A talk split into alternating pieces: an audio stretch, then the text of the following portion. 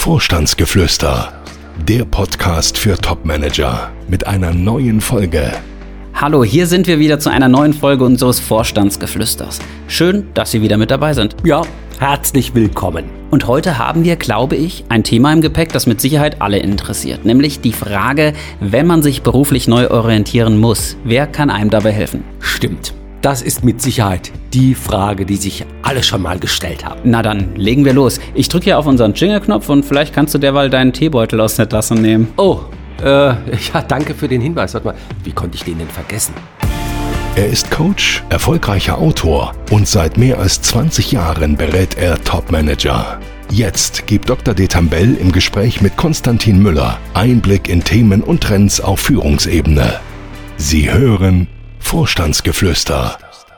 Also, wer hilft einem, wenn man sich beruflich neu orientieren will oder muss? Was denkst du? Unser Podcast. Das auch. Äh, wer sonst noch? Naja, ich würde mal vermuten, dass viele zunächst glauben, dass der Headhunter einem den nächsten Job besorgen würde. Genau, so ist das. Nun weiß ich aber schon aus einer unserer früheren Podcast-Folgen, dass diese Hoffnung nicht aufgeht. Stimmt. Also selbst Personaler bzw. Personalvorstände, die ja selbst immer wieder Headhunter mit Aufträgen in der Vergangenheit versorgt haben, die stellen fest, dass selbst diese Headhunter nichts für einen tun, wenn man selbst mal deren Hilfe braucht bzw. nach einem neuen Job Ausschau hält. Warum tun die nichts? Naja, die würden ja was tun, wenn sie denn aktuell die passenden Suchaufträge hätten.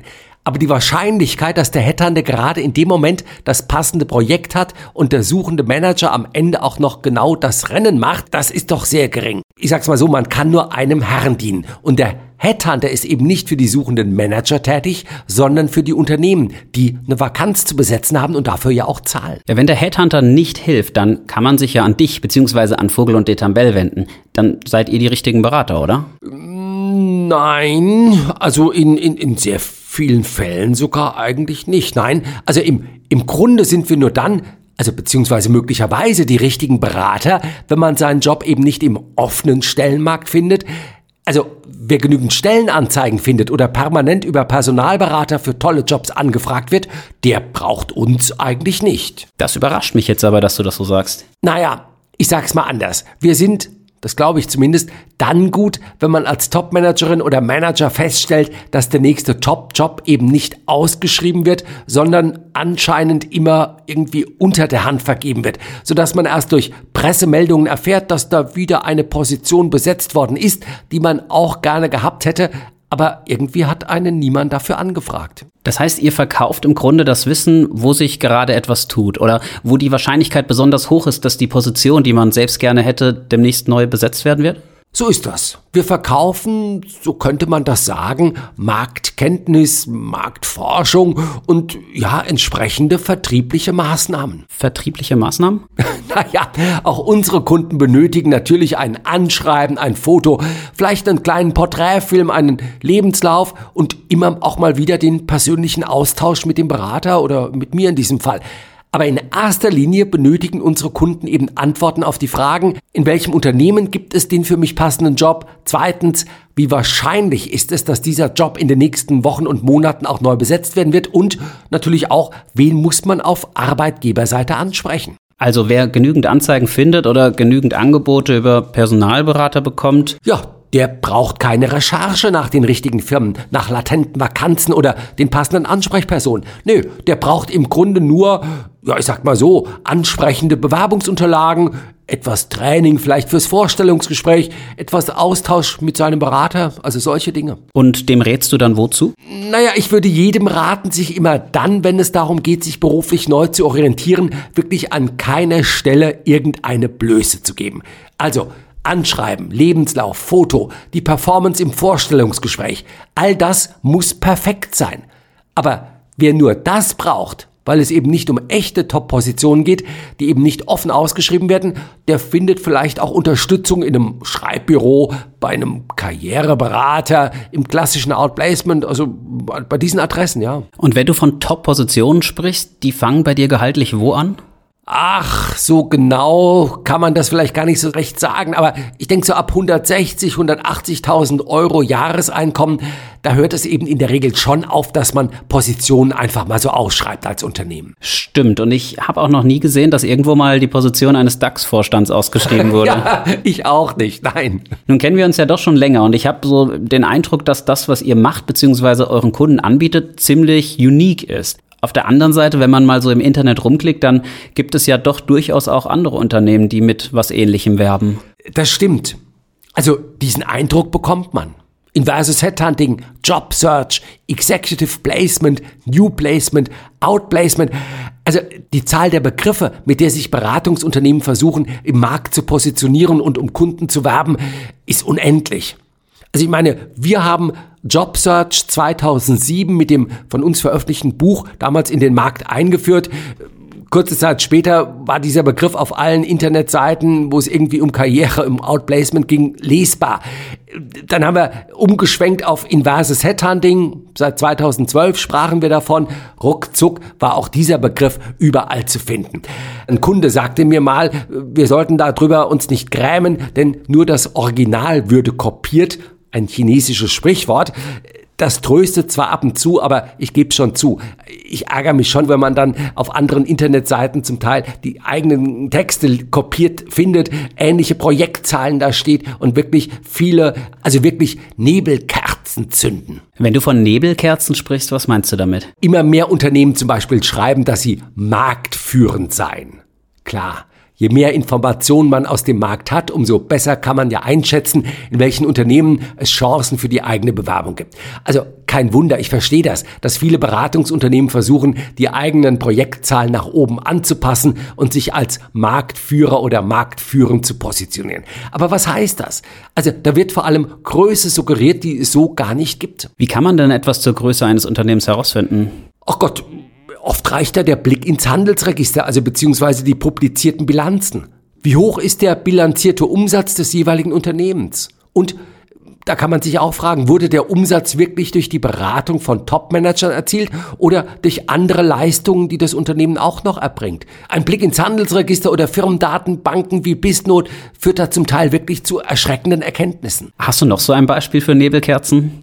Ja, also zum Beispiel hier, wenn von zahlreichen Mitarbeitenden die Rede ist.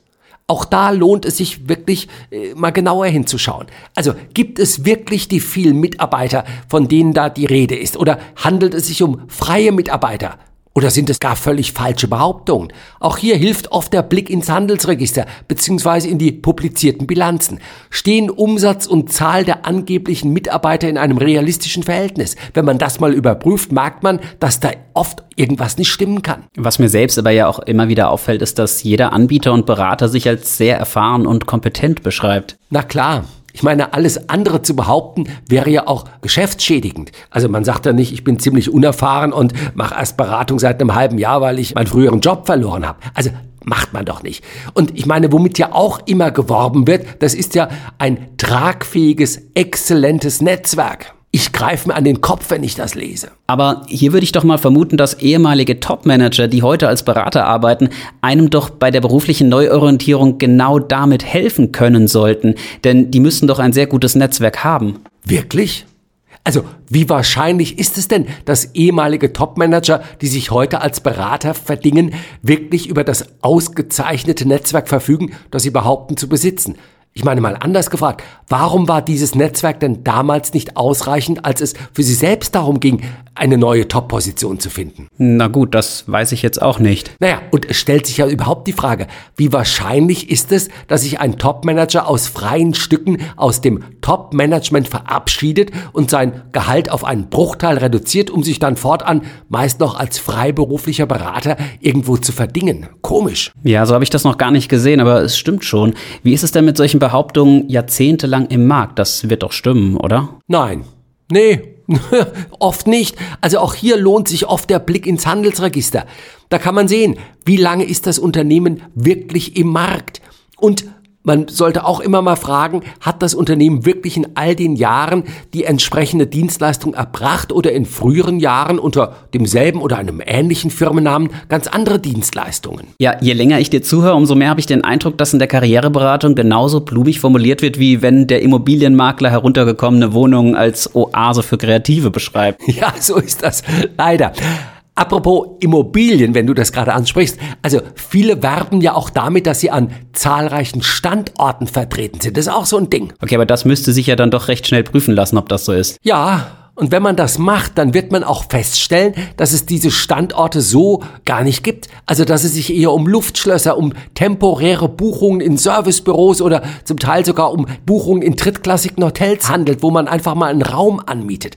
Also, ich kann wirklich jedem, der sich beruflich neu orientieren und dafür Unterstützung einkaufen will, nur dringend raten, sich sehr genau A, den Berater und B, die Umgebung anzuschauen, in der die Beratung stattfinden soll. Ja, was mir auch aufgefallen ist, wenn man sich so die die Internetseiten der Beratungsunternehmen anschaut, die Texte klingen ja doch meist sehr gut. Und auch das ist mir aufgefallen, einige Textpassagen klingen fast so wie das, was bei euch auf der Internetseite steht. Völlig richtig. Texte, die man auf anderen Internetseiten findet, die stimmen zum Teil wortwörtlich mit unseren Texten und sogar den Projektzahlen überein. Wie erklärst du dir das? Naja, ganz einfach. Also zum einen, abgeschrieben wird leider überall. Zum anderen, man muss sehen, bei nicht wenigen Beratern, die heute selbstständig oder irgendwo angestellt in einem Unternehmen eine scheinbar ähnliche Dienstleistung anbieten wie wir, da handelt es sich um, um ehemalige Kunden, beziehungsweise in einem Fall sogar um einen ehemaligen Mitarbeiter. Oh. Ja, und ich meine, da bleibt es natürlich nicht aus. Also wenn man das Geschäft dann doch so lange betreibt, wie wir das tun, äh, der ein oder andere Mitarbeiter verlässt einen mal oder der ein oder andere Kunde hat das bei uns gut erlebt und denkt, das kann ich selber auf die Beine stellen. Ich sage immer, wer dazu mehr wissen will oder wem der ein oder andere Anbieter in diesem Beratermarkt etwas komisch vorkommt, soll mich ansprechen. Oft kann man aufgrund von ja, Internetadressen und der Historie so ein bisschen helfen, eine Einordnung zu geben an dieser Stelle. Naja, dann fassen wir doch mal zusammen. Die Moral von der Geschichte? Also, was wäre dein Rat? Genau hinzuschauen, wem man den Auftrag gibt, einen bei seiner beruflichen Neuorientierung zu unterstützen. Ich meine, man muss sehen, anders als bei Steuerberatern, bei Wirtschaftsprüfern, bei Ärzten und so weiter, gibt es ja keine Aufsichtsbehörde, die eine gewisse Qualität der Karriereberater sicherstellt oder verhindert, dass einem ein X für ein U vorgemacht wird. Jeder kann beraten. Karriereberatung ist kein geschützter Begriff und es gibt auch leider keine staatliche Kontrollinstanz, die einem diese Arbeit abnimmt, also die Spreu da wirklich vom Weizen zu trennen. Das muss man selbst machen. Haben wir noch Zeit für eine Weisheit? Aber klar doch. Also, so viel Zeit muss sein.